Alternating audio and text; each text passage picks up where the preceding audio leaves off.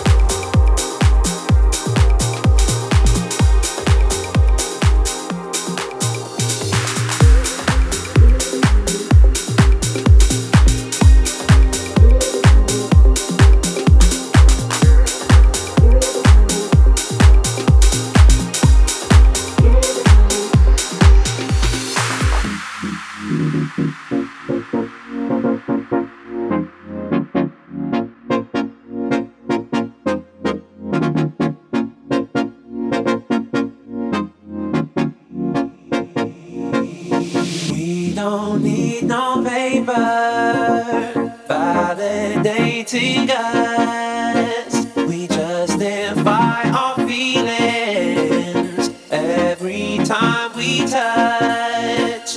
No doubt about it, the odds are against us now. No doubt about it, but I won't let that bring us down.